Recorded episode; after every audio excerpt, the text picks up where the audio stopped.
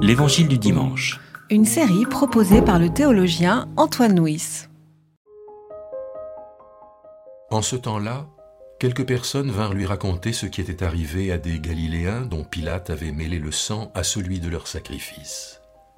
Il leur répondit, Pensez-vous que ces Galiléens aient été de plus grands pécheurs que tous les autres Galiléens parce qu'ils ont souffert de la sorte? Non, je vous le dis. Mais si vous ne changez pas radicalement, vous disparaîtrez tous de même. Ou encore, ces dix-huit sur qui est tombée la tour de Siloam et qu'elle a tué, pensez-vous qu'ils aient été plus coupables que tous les autres habitants de Jérusalem?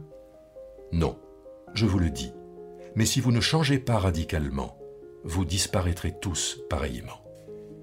Il disait aussi cette parabole. Un homme avait un figuier planté dans sa vigne. Il vint y chercher du fruit et n'en trouva pas. Alors il dit au vigneron, Voilà trois ans que je viens chercher du fruit sur ce figuier et je n'en trouve pas.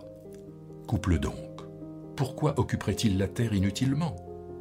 Le vigneron lui répondit, Maître, laisse-le encore cette année, le temps que je creuse tout autour et que j'y mette du fumier. Peut-être produira-t-il du fruit à l'avenir, sinon tu le couperas.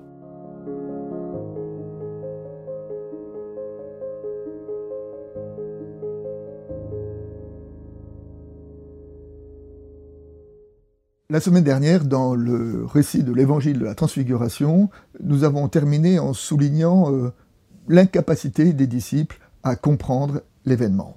Et cette incapacité euh, relevait de cette euh, incapacité à comprendre, à appréhender la croix. Et pourquoi ne le comprennent-ils pas? Parce que pour eux, le mot Christ est le mot qui désigne le chéri de Dieu, l'être de Dieu, celui qui est désigné comme être bien-aimé, comme fils bien-aimé, alors que le mot croix correspond à ce qu'il y a de plus répugnant.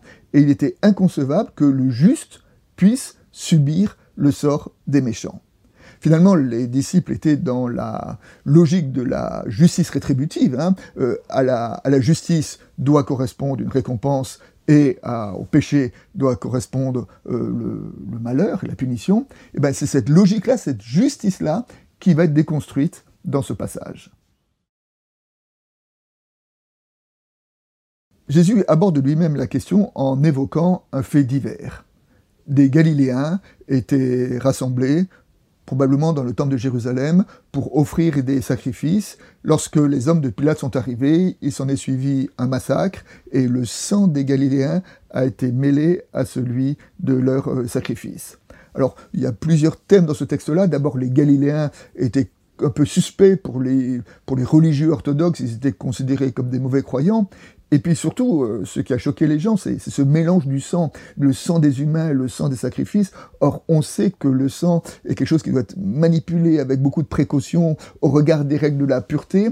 Et il y a eu là certainement un événement qui a profondément choqué euh, les, habitants de Jérusalem.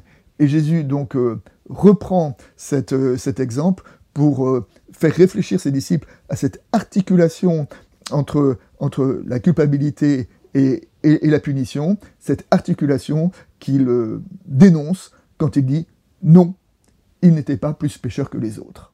La deuxième partie de notre petit passage évoque euh, le figuier, et un figuier stérile. Alors dans l'univers biblique, dans le vocabulaire biblique, le figuier est souvent une image d'Israël, et la stérilité des figuiers euh, fait écho à la stérilité des disciples, à leur incapacité à, comprendre euh, ce que Jésus veut essayer de leur dire. Et par rapport à cette stérilité, euh, Jésus se présente non pas comme celui qui abat et qui coupe, mais comme celui qui, qui prend soin et qui cultive.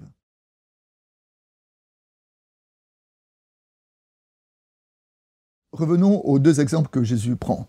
Il y a le massacre des Galiléens, donc euh, que nous avons déjà évoqué, et pour euh, renforcer son enseignement, Jésus lui associe un autre fait divers qui est euh, l'effondrement de la tour, qui une tour en construction qui s'est effondrée et qui a tué euh, des, ouvriers. Et Jésus euh, utilise ces, deux exemples pour, pour déconstruire cette compréhension de la justice rétributive qui veut que si le malheur nous arrive dessus, c'est que nous avons péché. Hein, cette justice rétributive qui est notamment développée dans le livre de Job et chez les amis de Job.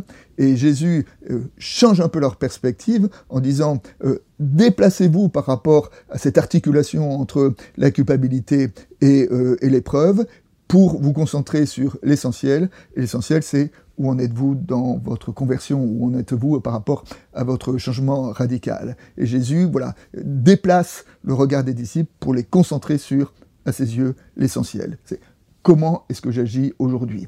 Et que changement radical, je n'agis pas bien pour avoir une récompense, j'agis bien parce que le bien est la volonté de Dieu.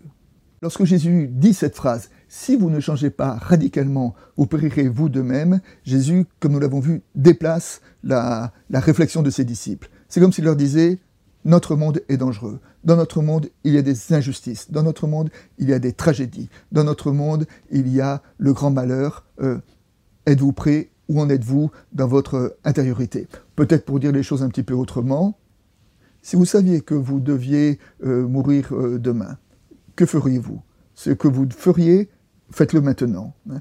Aujourd'hui, concentration sur le changement, l'ouverture de chacun à l'évangile. Jésus utilise une petite parabole pour euh, illustrer cet enseignement, la parabole du figuier stérile. Et dans cette parabole, le propriétaire propose de couper le figuier qui ne donne pas de, fruits.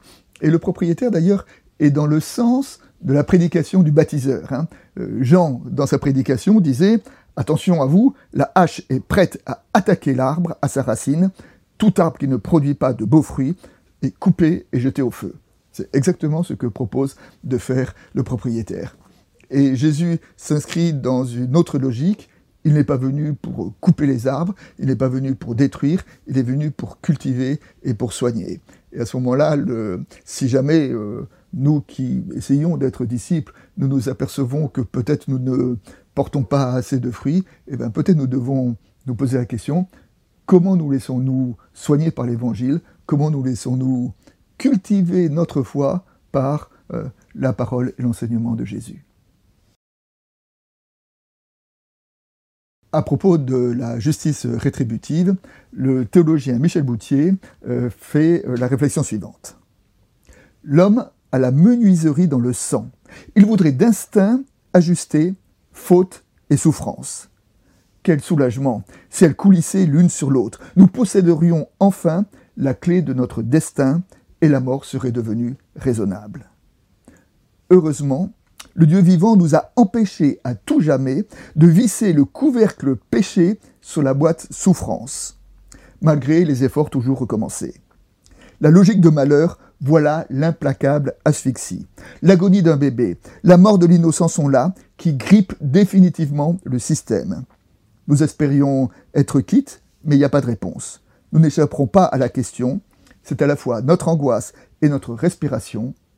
C'est la liberté.